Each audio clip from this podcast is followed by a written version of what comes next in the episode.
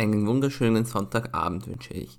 Ihr seid hier im Technikcast, dem Technik-Podcast von techniknews.net. Ich bin David und würde vorschlagen, dass wir gleich in die Themen der vergangenen Woche springen. In der mittlerweile schon zwölften Ausgabe von unserem Podcast klären wir, was diese Woche bei WhatsApp und Co. los war, was mein Kollege Nils vom Xiaomi Mi 11 hält und was wir in Zukunft vom Intel im Gaming-Bereich erwarten können. Außerdem will ich kurz auf meine Testergebnisse zur Fitbit Versa 3 eingehen. Immer wieder passiert es, dass unsere Lieblingsdienste im Internet für kurze Zeit nicht erreichbar sind. Das war in dieser Woche auch einmal bei WhatsApp und Instagram der Fall. Interessant ist dabei, dass beide Services noch nie gleichzeitig ausgefallen ausgefallen sind. So war es am Freitag zwischen 18.30 Uhr und 19.30 Uhr nicht möglich, den Instagram-Feed zu aktualisieren oder Nachrichten zu verschicken. Mittlerweile funktioniert aber alles wieder so, wie es soll.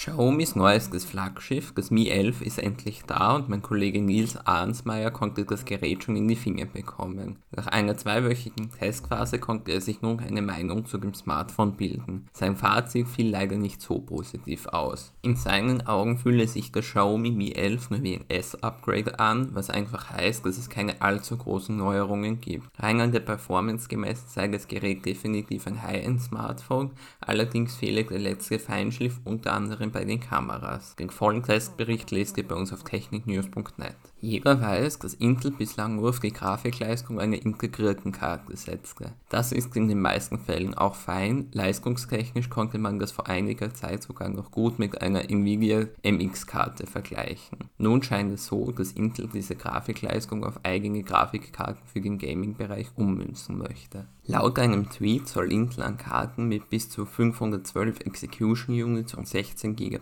VRAM basteln. So wie es scheint, setzt Intel bei diesen Modellen auf dieselbe Architektur wie bei der Tiger Lake Laptop-Reihe. Geschätzt könnten damit um die 30.000 Punkte im 3D-Mark Firestrike Benchmark erzielt werden. Eine genaue Übersicht mit allen Zahlen findet ihr im Artikel von meinem Kollegen Andreas. Bevor ich euch aber in den restlichen Abend entlasse, werde ich euch noch etwas über die Fitbit Versa 3 erzählen. Das ist die Uhr, die Fitbit neben der brandneuen Sense vorstellte. Die Sense ist wiederum das neue High-End-Modell.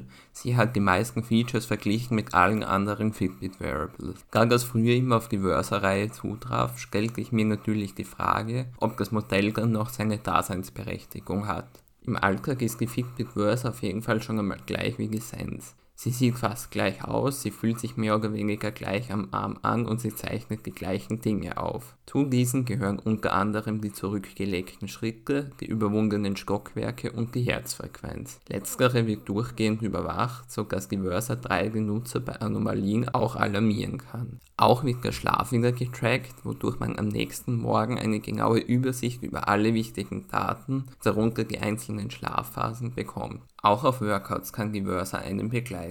Dabei gibt es wieder eine ganze Reihe an Sportarten, worunter sicher für jeden was dabei sein wird. Die Uhr kann laufen, gehen, wandern, schwimmen und Radfahren erfassen um einmal einige Dinge zu nennen. Die dabei zurückgelegte Strecke wird mittels integrierten GPS aufgezeichnet. Das bedeutet, dass man nicht zwingend sein Smartphone mitnehmen muss. In der Fitbit-App sieht man nach einem Training alle relevanten Auswertungen, wobei man hier auch noch die Tempo- und Herzfrequenzzonen einsehen kann. Das kennen wir aber auch bereits von der Sense. Dann gibt es die Dinge, die die Versa nicht hat. Dazu gehören die EKG-Aufzeichnung und das Stressmanagement. Selbstverständlich muss man auch beachten, wie viel Budget man für ein solches Gadget zur Verfügung hat. Immerhin ist die Versa 3 um gut 100 Euro günstiger als die Sense. Diese Entscheidung bleibt also jedem selbst überlassen. Wenn ihr noch mehr Details zu der Uhr wollt, findet ihr den vollen Testbericht auf techniknews.net. Wenn ihr jetzt noch nicht genug habt, gibt es bei uns auf techniknews.net noch weitere Berichte. Da sind mitunter ein Test zu den Samsung Galaxy Buds Pro, Details zum Launch der OnePlus Watch und alle Infos zum Samsung Galaxy A52, A52 5G und A72 dabei. So, hiermit war es das auch schon wieder für diese Woche. Wenn euch die Episode gefiel, freuen wir uns über einen Kommentar unter dem Artikel auf Technik News oder über eine Bewertung in der Apple Podcast App. Weiteres fänden wir es toll, wenn ihr den Podcast abonnieren und mit euren Freunden teilen könnt.